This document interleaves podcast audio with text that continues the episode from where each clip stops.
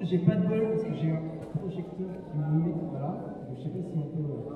Euh, bonsoir, Jean-Marc Monac, je suis journaliste. On m'a demandé de modérer cette table et ça va faire partie des derniers mots que je vais dire en français parce que euh, Renata et Sarah, euh, je vais leur parler en anglais. Elles vont me répondre en anglais. Il n'y aura pas de traduction en temps réel. Donc peut-être à certains moments, s'il y a des, problèmes, vous essayez de vous organiser, vous me Mais là, on est parti pour une heure de live normalement en anglais. Sachant que j'ai déjà fait des conférences en anglais, mais c'est la première fois que je modère une table ronde en anglais. Donc euh, soyez indulgents avec mon accent, je vais faire ce que je peux. Voilà, je vous remercie. Donc par ailleurs, pour préciser pourquoi est-ce qu'on m'a demandé de modérer cette table ronde, c'est que moi j'ai commencé à, à travailler en matière de sécurité, je suis journaliste d'investigation, j'ai commencé à m'intéresser à la sécurité informatique à la fin des années 90 pour arriver à protéger mes sources. À l'époque, on ne parlait pas autant que maintenant des lanceurs d'alerte, mais c'était déjà le cas. Moi, mon premier scoop que j'ai eu grâce à la cryptographie, c'était en 2001. Et, euh, et au mi-temps des années 2000, à la fin des années 2000, quand je travaillais pour un site qui s'appelait ovni.fr, on s'est retrouvé à beaucoup travailler avec Wikileaks. C'est là où j'avais rencontré Sarah, on avait travaillé à, à l'époque. Je continue à m'intéresser à toutes ces questions de sécurité informatique, de protection des sources, et d'où le fait qu'on m'a demandé de modérer cette table ronde qui vient. Donc, on va parler d'une conversation Women, women Whistleblowing Wikileaks. Euh, donc il y a Angela Richter, qui est une euh, auteure de théâtre, metteur en scène allemande, qui ne sera pas là avec nous ce soir. Et là, il y a Sarah Harrison, Renata Avila. Hi. So, Sarah, uh, you were journalist, you were working with uh, WikiLeaks, and now you now you are living in Berlin and working for the Courage Foundation. Can you summarize what is the Courage Foundation? Um, so the Courage Foundation is an organisation that we uh, set up, a group of us set up um, in 2014. It protects uh, whistleblowers and what we term truth tellers. Um, so these are whistleblowers but also hacktivists. Um, anybody that has been working to put information into the public domain and is being persecuted for it. So we work for their uh, legal defense, to raise money for it, to get their lawyers, to help their lawyers, um, and also for their public defense. Uh, often these are trials in the court of public opinion as well as the legal courts, and so we work in both these spheres to protect such people. Renata Avila, hi. Uh, you're a Guatemalan lawyer, and one of the fighting you have is you are one of the lawyer WikiLeaks. How many lawyers have, has WikiLeaks? Far too many. Far too many. Far too many because, you know, when you have a global publication operation, you have to have as many lawyers as uh, the trouble you want to make and change you want to make. And WikiLeaks is actually uh, one of the, I mean, if you compare it even with the, with the scale of resources and, and, and you can compare it to an international media organization because it has published information about each and every corner in the world. And it has partnered with over uh, 200 par- media partners in each and every corner in the world. And they will say in, not in every country, but they will say that uh, on like uh, mainstream media, it had achieved that uh, 60% of the media partners globally. Um, so it, we have a big team, and it's not only media lawyers, it's also criminal lawyers, because as, as you might be aware of, uh, this, uh, not only for WikiLeaks, but all the media partners and all the people publishing, is always this, uh, when you expose power, power goes after you. And so we need criminal lawyers as well, and so yeah, the, the constellation of lawyers, WikiLeaks are basically free speech lawyers, media lawyers, criminal lawyers, and sometimes we have uh, even a specialists in asylum law, on uh, different specific things, constitutional law, and so on, in many, many countries. Most, I have to say that most of them, and I will invite any French lawyer willing to, to join, most of them, uh, all of us, most of us, like I would say, like 98% of us, we work pro bono. It's a side activity of our main activities because it's like a, the small degree of commitment that we can give uh, back to society. Just to add to that, to prove Renata's point, because of the work that I did uh, with WikiLeaks and also with Edward Snowden, I'm subject to a terrorism investigation that is going on in the United Kingdom. The way that they are manipulating the Terrorism Act there is to subject journalists to this. So this included Guardian offices and has also um, put me in a difficult position and means that, for example, I have a lawyer that's actually a terrorist lawyer in the UK because that's how I'm being treated, albeit for my journalistic activities. So there really are a wide range of different types of lawyers around the world that, that WikiLeaks has. That means that you can't return in the UK? Um, it means that I couldn't for quite a long time. I couldn't go at all. Um, the Terrorism uh, Act was being used in.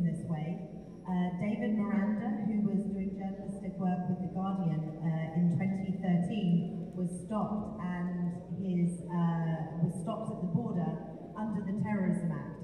He actually started to take a case to try and ring fence this act so that journalists couldn't could not be stopped under it. Uh, this had took many years and had to go all the way up to the Supreme Court, but eventually he won. So now I am able to go, albeit with some risk, back to the UK, but I, for example, don't travel with any electronic equipment, nothing that has a password on it, etc., because the Act means that they can try and force a password off you. Now, although he won his case, so journalists in theory should be protected, especially with the terrorism acts that we uh, had in recent months uh, in the UK, it means that there is still a risk. So I still have this lawyer and there are still some risks for me. So I don't take uh, computers or passwords when I go. Okay. Well, this conversation, uh, in the forewords of the book, uh, it begins with the fact that the idea of the book began just after the return to Berlin, three days after leaving the Moscow airport, where you were with Snowden for five weeks. Uh, yeah, we were in the airport for 40 days, and then I was there in Moscow for another three months after he'd gotten asylum, and then yes, and then came to Berlin. And how, how did you live the fact that going to Hong Kong and then going to Moscow and being blocked in Moscow? What was it like? Because it's at the moment that the world uh, revealed that you revealed your identity to, well, I knew you were working with WikiLeaks because we worked together, but you were not a public figure until then. No, I mean, it was a completely surreal experience. Um, we'd been in the airport for several hours. It was clear that we were unable to leave. His passport had been blocked. Edward Snowden's passport was blocked, so we were unable to board the flights to Cuba that we had tickets for. Um, and so we had to remain in the transit area of Moscow airport. Uh, we had no visas or, or anything to get into Russia, so we were just trapped in the transit zone. And it took 40 days to resolve this issue. We applied for asylum to a number of countries, um, many, most of Europe in fact, and they either refused outright or, or just didn't respond and refused to respond. So we were trapped there for 40 days until eventually he put in an application to Russia. That, of course, took some processing time, and, and that was uh, allowed, and he we entered into Russia. Um, the whole time was was a very surreal experience. I speak about it um, in the book a little bit because what was interesting to me when I arrived in Berlin, everyone sort of assumed it must have been the most exciting period of my life there was, you know, planes that were being downed and all of this stuff. Wasn't it cool? And I was like, spy film. A spy film, yeah. And I suppose if you were watching it from the outside, then it was. But for me, we were just in one room in an airport, and that's really boring for a month. So that was quite quite weird then to get out and and also, the other interesting, like, little things that um, I arrived in Berlin because I'd come from Hong Kong. We were on our way to Ecuador, via Cuba, etc. And so I had like um, ballet shoes. I don't know what you call it, like the little sort of girly slippery type things, like as my shoes, because we were in hot places. And I arrived in like November to Berlin, and one of my friends that was uh, there, and I saw first and was like, "That's not very appropriate shoes for a Berlin winter." And I was like, "No, I'm very aware of that. I'm freezing cold, and we need to go shopping immediately. Um, so yeah, it wasn't planned, so the whole thing became a very weird experience. Um, but in the airport, I mean, everyone's transited in flights. It's a really boring experience, and normally you do it for a few hours, and we were there for 40 days. So it was it was boring in that way, but also tough. I mean, we were putting in asylum applications. I was also, of course, with a man that didn't know whether he would be alive in a few days. What would happen to him?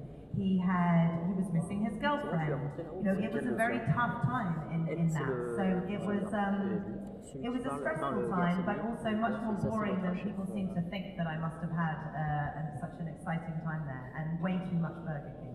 Yeah, I, I remember that when I asked you, exactly, when I asked you uh, after you returned to Berlin, what was it like? And you talked about this hamburger, you, you were fed up with hamburgers. It it's really the only thing you told me I was time. fixated. I honestly, it took me about two years to even be able to walk by a Burger King. The smell made me feel a bit nauseous because it was just way too much. So yeah. And you explain in the book that we were non-participants in these incredible events that we were watching live on the internet. So like zombies, in fact.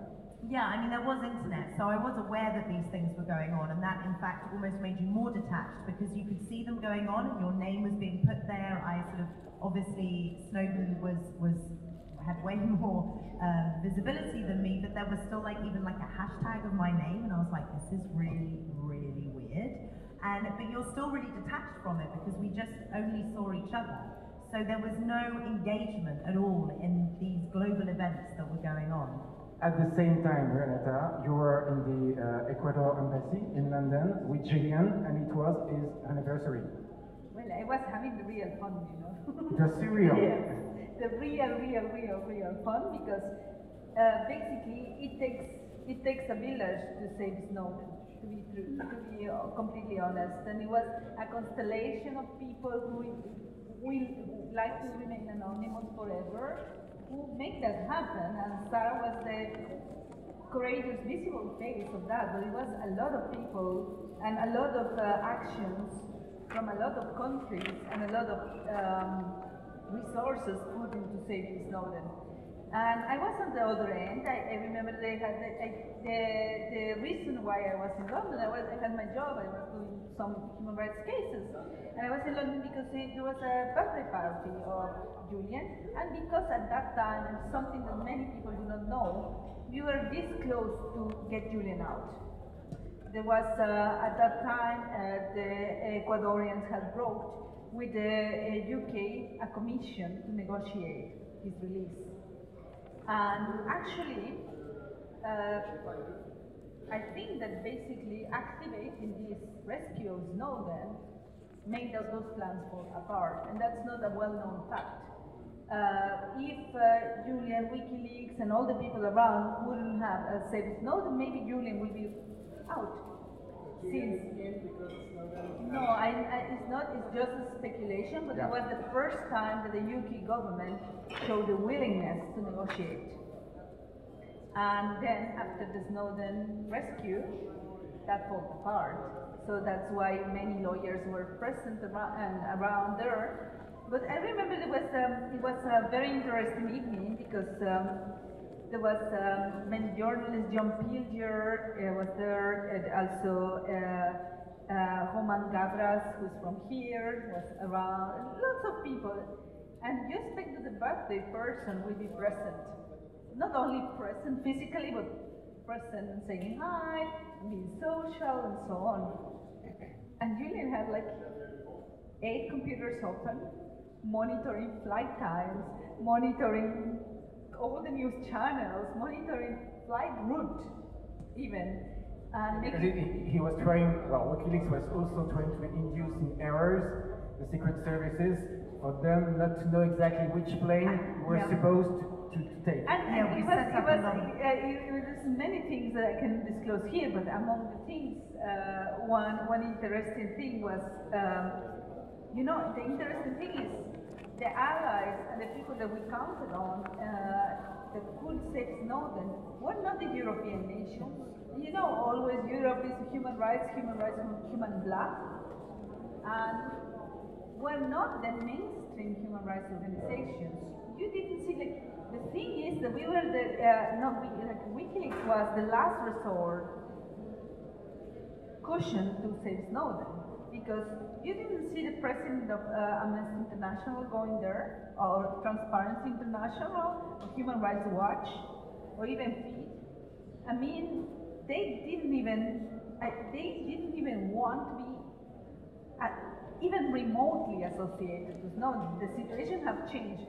Did Yeah, you see, you see the Since they began to fight for the against ACLU head, yeah, the ACLU head only went to Moscow six months after Snowden was granted asylum. And then you measure, and that made me reflect. It is really fragile. It's really fragile. The infrastructure that we have uh, to protect dissidents in the West is really vulnerable and fragile because uh, funding, public opinion, uh, public relations, private relations, and associations of human rights organizations are so are too close to power to be effective.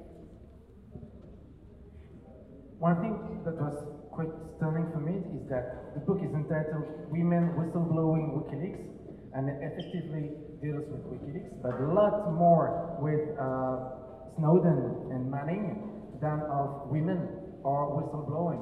And the main things in the book, it's politics, it's dissent, it's dissidence, it's revolution. Yeah, I mean, we very much wanted to speak about the broader topics. So yeah, we do speak about WikiLeaks. A lot of that is in the context of publishing strategies, um, how one should publish, comparing different publishing strategies. We speak about whistleblowing uh, generally, and of course, as you say, with Snowden and Manning a lot. And then when it comes to women, what we actually wanted to do, we we sat down to have it's a conversation that we had in 2014. And what we very much wanted to do was to um, not go into feminist issues, not because they're not important, but what we wanted to do was to actually have give women a voice in global issues, issues that affect everyone, um, and wider issues as well. And we felt very much that us being women having this sort of conversation about these topics that you often hear men speaking about, technology, surveillance, global justice, that that was making a point in and of itself to put women in this sphere. And so that was very much uh, something that we set out to do was to, to speak about these issues from the perspective of women and as women, but to keep it uh, very much on that sort of uh, global sphere.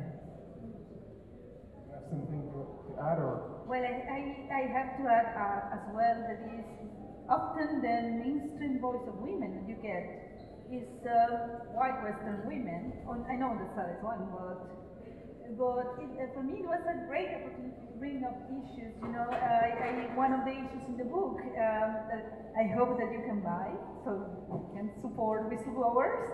Uh, one of the topics of the book, the book on one of the people I mentioned, I mentioned Zapatista Comandante Ramona. You know, everyone knows about Comandante Marcos and the Zapatistas, and they do not know about Comandante Ramona, who was the second in command. It was this amazing woman, like Joan of Arc of, uh, of the Zapatista revolution, who was, for a long period of time, leading the revolution of the most uh, underprivileged uh, people in Mexico. So, um, for me, like having a voice and trying to show a little bit of the reality where I come from and the different challenges uh, for women in the country was a great opportunity. I mean, I, mean, uh, I think that uh, women from my part of the world, we have a lot of women talking about us. We, about us, about oh, uh, the, the poor women in Latin America, and the poor indigenous women in Latin America, or the poor under, underprivileged women in Latin America. But what about what about what we think about all of these issues? And not So- only women issues. it's not only women issues, it's, global issues, global politics, and it, it is uh, the impact of war in our lives, it's the impact of uh, uh, poli- corrupt politicians uh, destroying our countries and, and uh, just destroying the possibility of changing things. So this book was a great opportunity to make the make the conversation more uh, close to people and not only discussing, oh yes, women are discriminated, blah. I think it's worth, sorry, just, it's worth pointing out that Angela, yes, she's white, but um, she's from Croatia or the former Yugoslavia, so we are from quite different backgrounds. Um, I'm extraordinarily privileged, um, and the white UK sort of other than being a man from my country, pretty much the, one of the most privileged people in the world, and the other two come from extremely different backgrounds. And that was another important point to us to bring as far as we could within a small setting. Um, That's something that, that is in the book is that most of the media, uh, most of the politicians talks from the white, talks from the rich, talks from the male, and, and that is not what is in the book. And one thing that wasn't quite interesting is this sentence is that you wrote and you agree, seems that you agree that Manning helped stop a war and start a revolution, contrary to Snowden, who uncovered lots of scandals, but the, the real real effect of whistleblowing is Chelsea Manning, much more than Snowden. I mean, yes, and this is not to do with either of the two uh, whistleblowers themselves, but yes, it was interesting to to us that yes, Snowden had a, uh, albeit there are many people that have issue with him, but he has a more positive, or certainly did at that time when we were speaking, had many more people had a more positive view of him. Uh, Manning, there were articles that were being written um, taking issue with that she was trans, was she gay, uh, etc., that were quite derogatory um, whilst she was in prison. Um, but the actual effects of the tangible effects of the documents that were disclosed were that it was part of the, the Iraq, uh, finally the uh, US troops being withdrawn from Iraq, um, one of the sparks of the uh, Arab Spring, and these were really tangible effects, but as dear Michael Ratner put it, they were to brown people. And so in the Western media, these were not seen and promoted so much.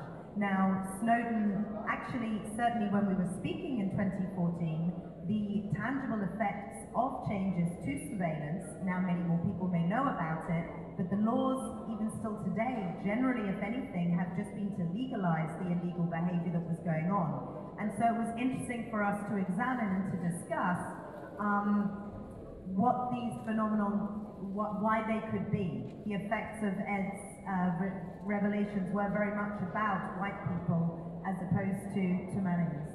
If I may say, I think that the, the um, Snowden revelations are more the methods of corruption and the methods of capture and the methods of uh, cheating on the game. Because you, you will see in the revelations of Snowden how, for example, in the uh, multilateral arena, uh, American uh, Americans were spying on diplomats, or in the academic and research arena, they were hacking into universities in China.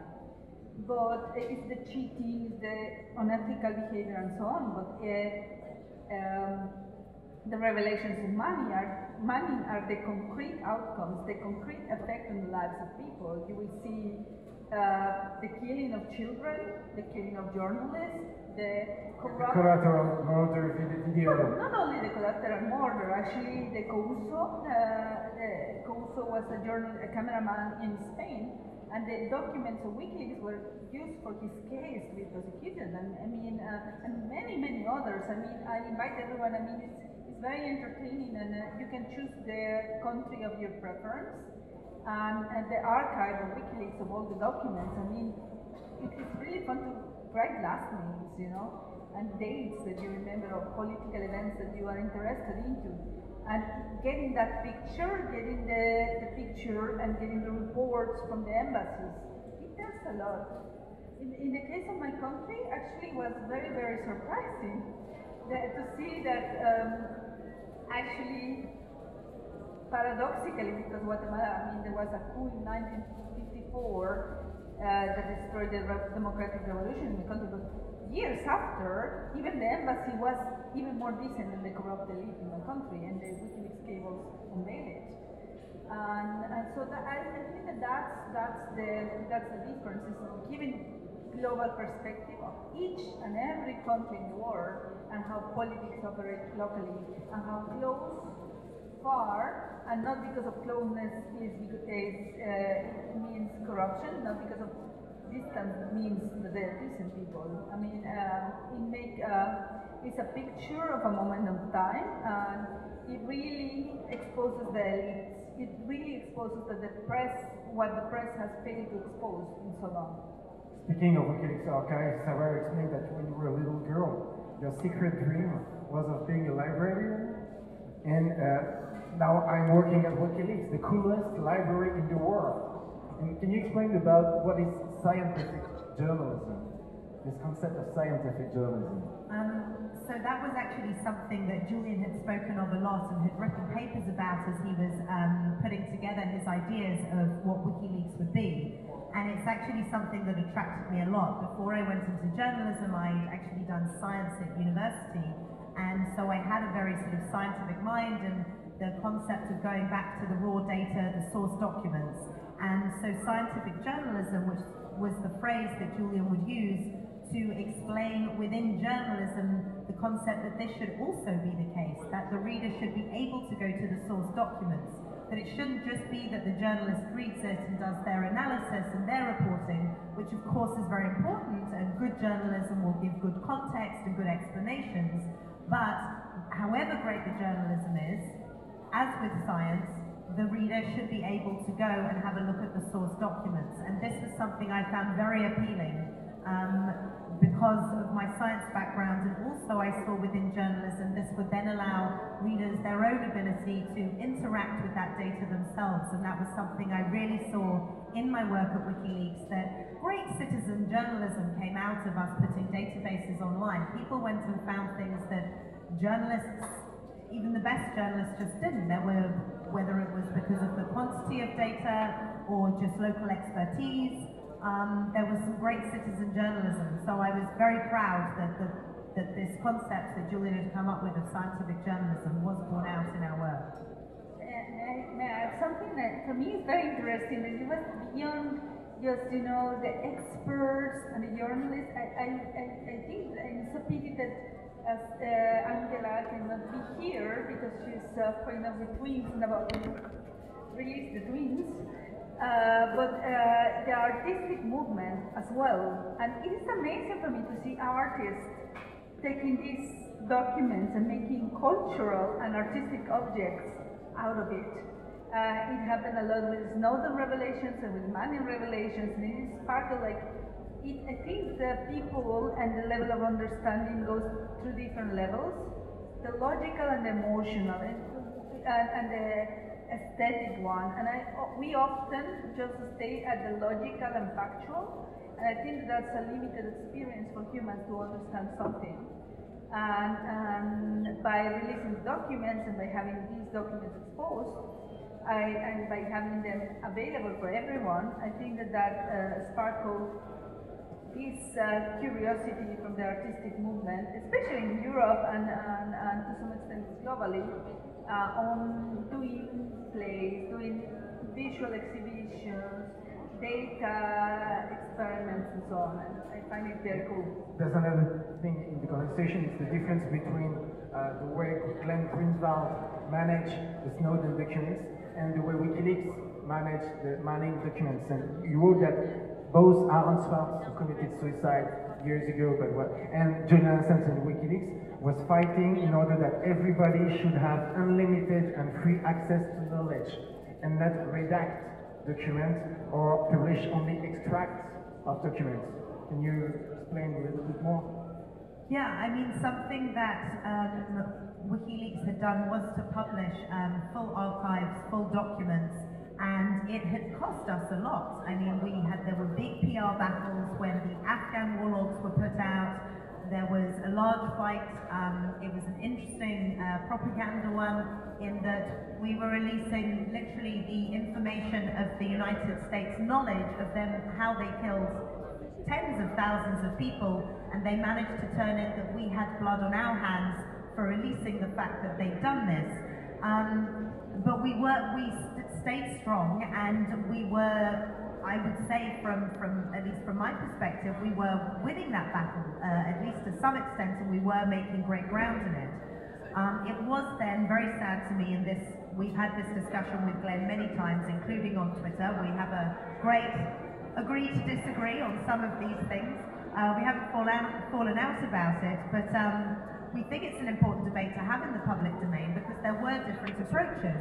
And I very much think that WikiLeaks um, had proven that there was great benefit to its publication strategy. And it was extraordinarily sad to me to see Glenn and other journalists with the Snowden documents um, going and redacting. And what was interesting to me was what they were redacting and why. And there's a very good example of this that they were going to um, the Project United X. Sorry, Country X. Country X. So it was a uh, it was a document that was explaining where the U.S. government was doing full collection on phone calls, and they put the document out with one of the countries, the Bahamas, being named, and the other country was redacted. And to me, this was extraordinary. So that whole country can't know that the US is collecting all their phone calls, and the reason it was redacted was because US agencies had said that this might harm national security. What they actually meant by that was national US national interests. In the end, the name of the country came out because WikiLeaks actually released the name of the country, and the there was no harm that had been caused, as anybody has quantified, but actually um, the it was Afghanistan, and the president actually tried to start to remove U.S. surveillance bases, which of course they took issue with. But there was there was no harm to national security that anybody was able to actually quantify. And so to me, this was a very good example of when a journalist is taking their decisions on what they should put out or not from government agencies, who they are revealing about, you will of course get skewed information and skewed points of view on this. And this, I think, for the people, people, uh, the citizens of Afghanistan, was a great shame if the, the country name had never come out. Yes, it's something that just to, uh, from the perspective of a human rights lawyer, actually when we were working on the genocide case with Rigoberta Menchú in Guatemala, um, you need big database to identify a pattern of killings. You need to uh, a large database play with the database names, chain of command. You need loads of data to build a case of, of crimes against humanity. And by just releasing a document, the document is useless. What is useful on a date and time, but by uh, to document a pattern and to document a policy, state policy of extermination of people, or a state policy of abuse, you need big data. I mean, the, the marketing guys need big data. The uh, people in industry need big data. Human rights lawyers and journalists need big data. That's another thing that you explain in the book is that before working with WikiLeaks, you worked with the Guatemalan Forensic Anthropology Association in order to prove the genocide that happened in your country, and you had, you had to manage lots of data about it. Yes. Um, well, it was uh, not, lots of that. Was lots of papers. You know. Yeah. Uh, it was it was uh, uh, an interesting transition. I was a very junior lawyer. I was 25, and imagine Nobel Prizes calls and say like, okay, I got your CV. I think that you will be a good fit, and you're terrified because it's many barriers. You know, I I just uh, blab uh, some of the some words of some of the indigenous languages in my country, but they're 24. I only knew words in two. And, and, and you're intimidated by this figure, Rigoberta Menchú, who's like a Nobel Prize. And I arrived, it was, I, when I arrived, it was a room full of papers. You have to computerize and Yes, and uh, we work um, over two years to systematize the evidence from paper to digital papers. to databases to finding patterns. And um, it makes me think makes me think a lot today about one of the conflicts, for instance, Syria. Everything, everything is digital. Everything you can you can find is the most documented conflict of our times, and yet nothing is happening on justice. Nothing is happening on the on accountability. YouTube, YouTube began to uh, erase some of the videos documenting their atrocities in Syria. That's pretty crazy. And we discussed that uh, in the book as well, the privatization of things that should be public utilities and the decline of funding. I mean, I know the Ministry of Culture is around, but when you, we delegate our archives and the mechanisms to record our history and to record important things I think it was uh, three months ago that someone has been condemned based on the video of execution he put online on YouTube, and he has finally been condemned. with one case. Yes, one case. um, there's a sentence in the book that could have made the baseline of the book. It's when you, you explain that it may be that the computer is the AK-47 of our age. Can you explain? Yeah, I mean, uh, I think it's in the context of us Yeah. talking about surveillance and, Yeah. and things. And yeah, Yeah. no, I mean, I, so within that context, um, I was trying to, to liken the fact that yes, computers are used to surveil us. Your phone is obviously a computer these days. Everyone with a smartphone, we carry them everywhere. They're used as surveillance for us everywhere. And, and this is obviously terrible and, an, and essentially becomes a tool of oppression. However, there are actually tools that are being put out there that are also able to help protect us. And so I was using the analogy um, with an AK-47 of, you know, a government, an oppressive regime can go and they can they can shoot the people that are in their country. But with the AK-47 that was essentially became an affordable weapon that revolutionary groups could buy and own and arm their, their group with, they could then fight back. Um, and I think that this is an analogy to the to computers and to with the free software movement and anti-surveillance uh, tools, privacy-enhancing technology that we have coming out today. That um, is it is an analogy in that yes, computers can be be used as an oppressive tool by governments with the surveillance technologies, but we can also use precisely the same tool ourselves, own it properly, and use the same thing to fight back. So that was the maybe polarizing uh, analogy I And, and as uh, the Snowden example shows, I mean, it, it, it works. And it works more and more, and we have more and more people using encryption tools.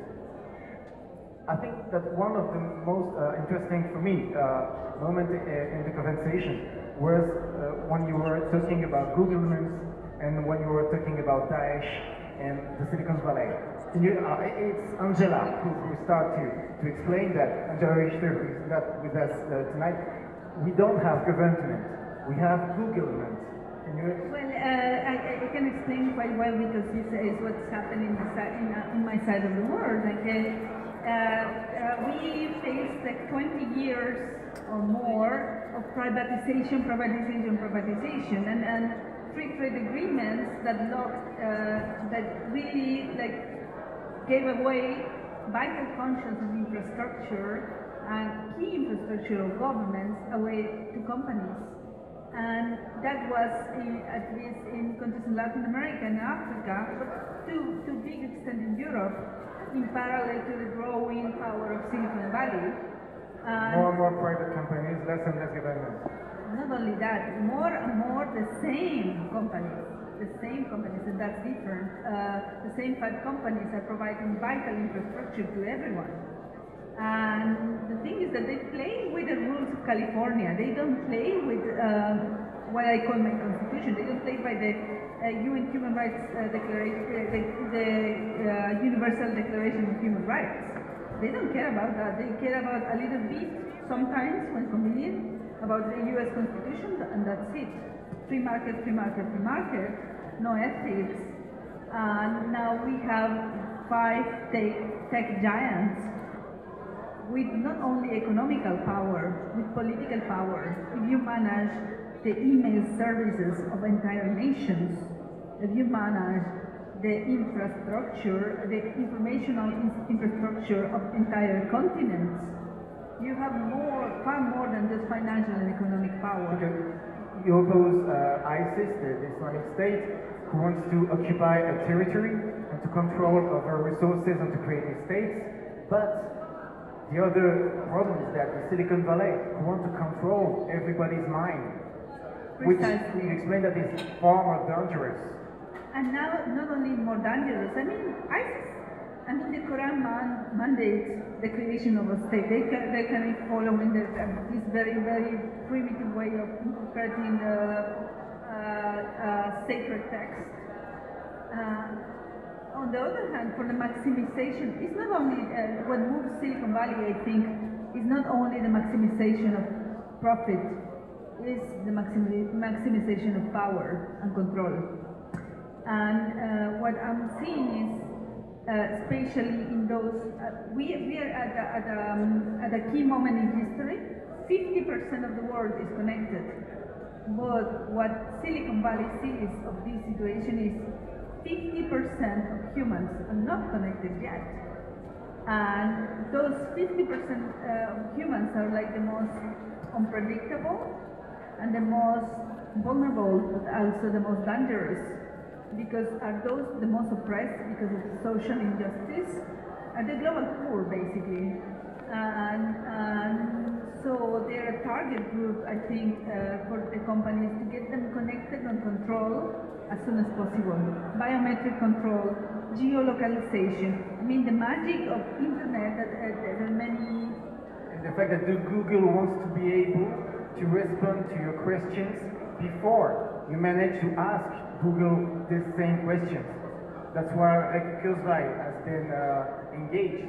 Oh God, if only was only Google but it's also Facebook, but it's also Alibaba. I mean, don't don't leave the Chinese out of the picture because uh, they have the plan as well, you know.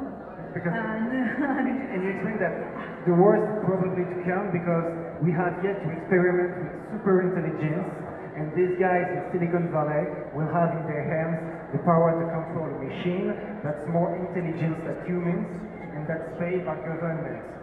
So the word Google meant.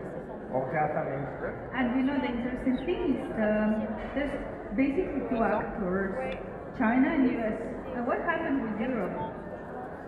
That's an open question. I mean, uh, Europe used to at least dominate these fields of science and it's, it's gone. The leadership of Europe is gone in that respect. We've got the free RGPD comment dire en français, le règlement européen pour la protection des données, the Free Directive, European Directive on GDPR, to protect European well, data. And, and, and that's, uh, that's also an exciting moment because we need to decide in the next 18 months whether we want the European model to prevail in the world or, or the US.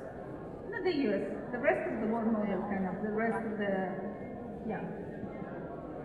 At, the end of, the book, you, you remember uh, when you were talking with Michael Ratner, who was uh, one of the legal advisors and mentors, and you were saying that I worked so much for Julian and Snowden and nothing changed. Do you remember, remember what he yes, explained? Uh, you know, just, just, to, just to explain of who Michael Ratner was.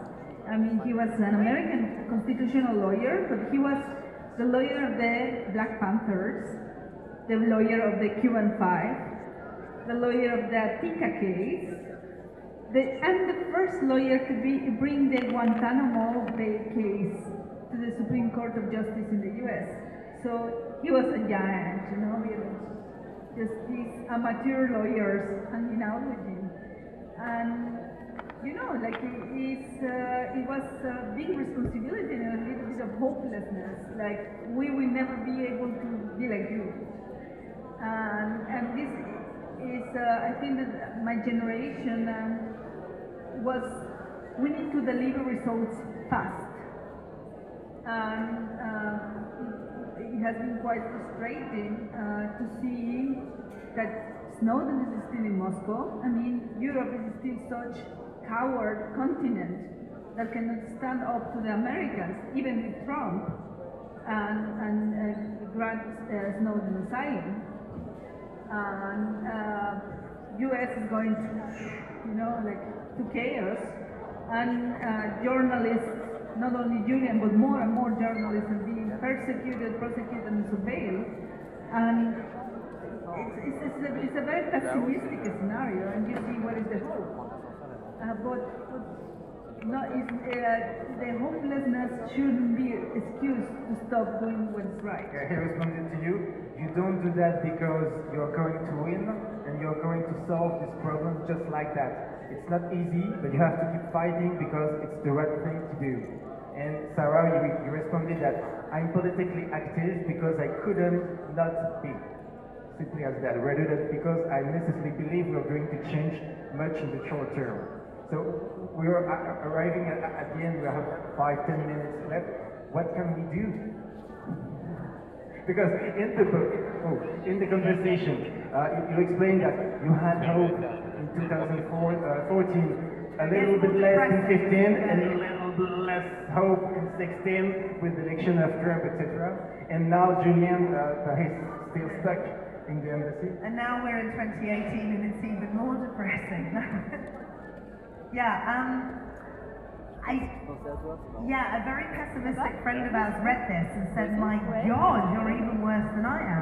Um, I wish I had like a really positive message to give, and I just sort of don't, unfortunately. Um, Well, we but had, well, we had lots, so much more people using encryption tools than it was before Snowden, for instance. Yeah, but encryption is a tool of resistance, it's not a tool of creativity and I mean, we are resisting and pushing back and we need to uh, uh, get back the terrain because I think that we have been push, push, push, push, push. Internet of Things, things is invading us with these uh, sensors everywhere. Democracy is not on the rise, on the downside. But in spite of that, I think that the, I think the, the precarious situation that we are living into is a wake-up call we were waiting for. Because uh, if we don't wake up now, I mean, uh, in Europe, uh, I, I, I uh, volunteer with the DiEM25, uh, Yanis Varoufakis movement for democracy in Europe.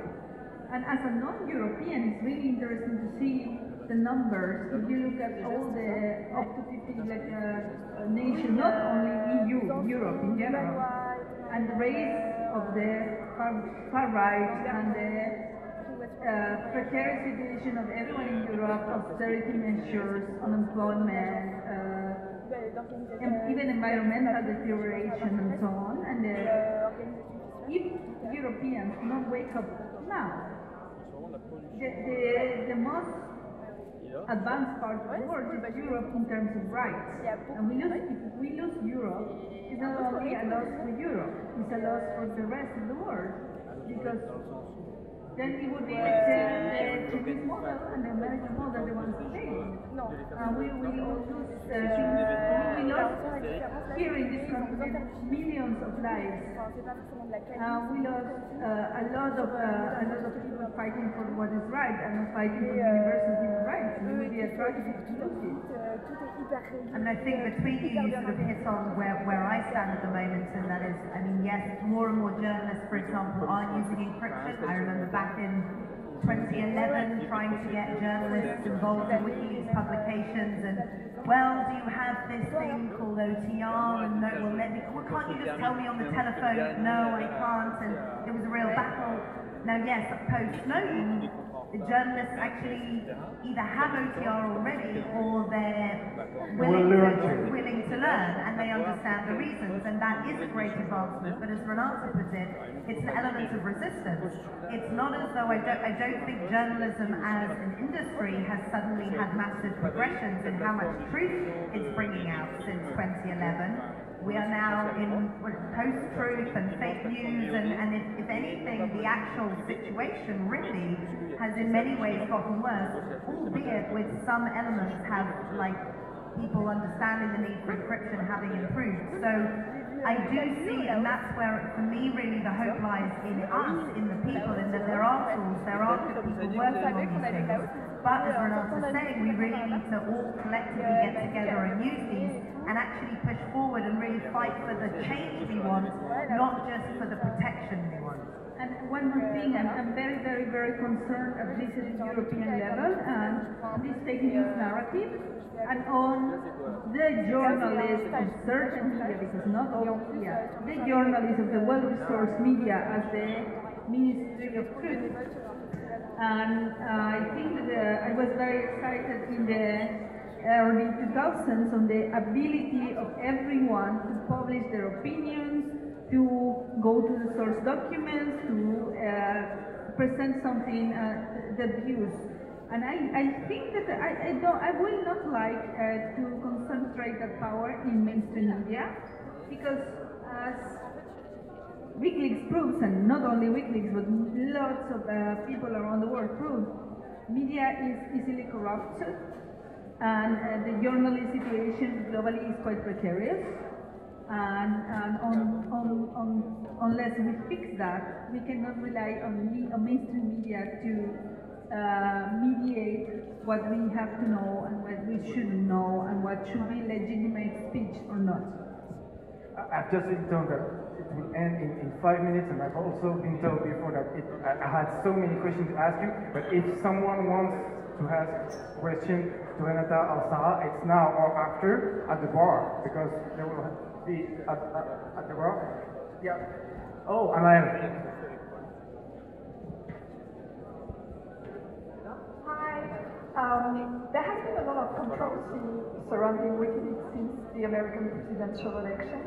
And what is significant is that a lot of people who used to be very supportive of the project became very critical um, about certain publication strategies and also about, and maybe mostly about WikiLeaks and Julian Assange's public communication on Twitter, which they see as um, very disturbing, to say the least. So I'd like to have your take on that. Um, when it comes to the publication strategies, um, from the very beginning, something that Julian had said is that we will always upset the people that uh, we're publishing about. And I have seen that a lot of people have uh, questioned or, or maybe seen a difference in the publication strategy. From the publications that I've worked on, I know that uh, I and we approached it in the same way. We got uh, documents in from anonymous sources. We verified them. We processed them as quickly as we could, and then we published them. I think, especially, I mean, when it came to, for example, the um, DNC emails, people, New York Times. Democrat emails. Sorry. D DNC, Oh, I'm sorry, speaking yes, sorry. French again.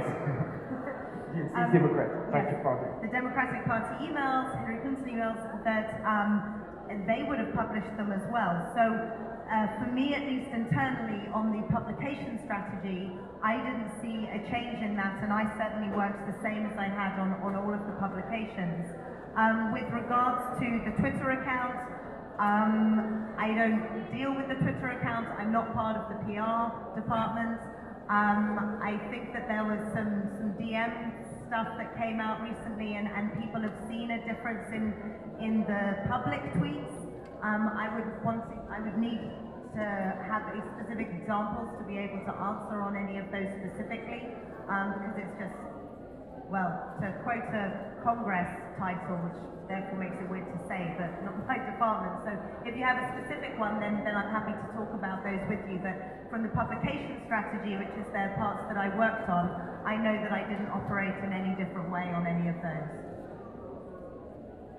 Just uh, because we were speaking of, uh, of it, uh, uh, the Pentagon at the time told that uh, you had plans, WikiLeaks had plans on their hands because you revealed lots of documents without re- redaction, and there, there was a report, the Pentagon report that was published last year, who revealed that no, there are no, eh, nobody has ever been killed because of the publications uh, of WikiLeaks.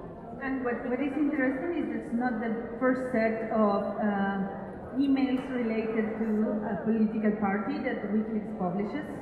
Uh, they, uh, WikiLeaks published back in, I think, the 2007 or 2008, a set of documents of the Extreme Right Party, uh, BNP, in the UK. In the UK, yeah. And, and, and then uh, Sarah Palin emails and, um, many others. And uh, I think that it, it was it was for many unfortunate the election of Trump, but you cannot blame it in a, in a publication. I mean, it's a, it's a moment of reflection for American people.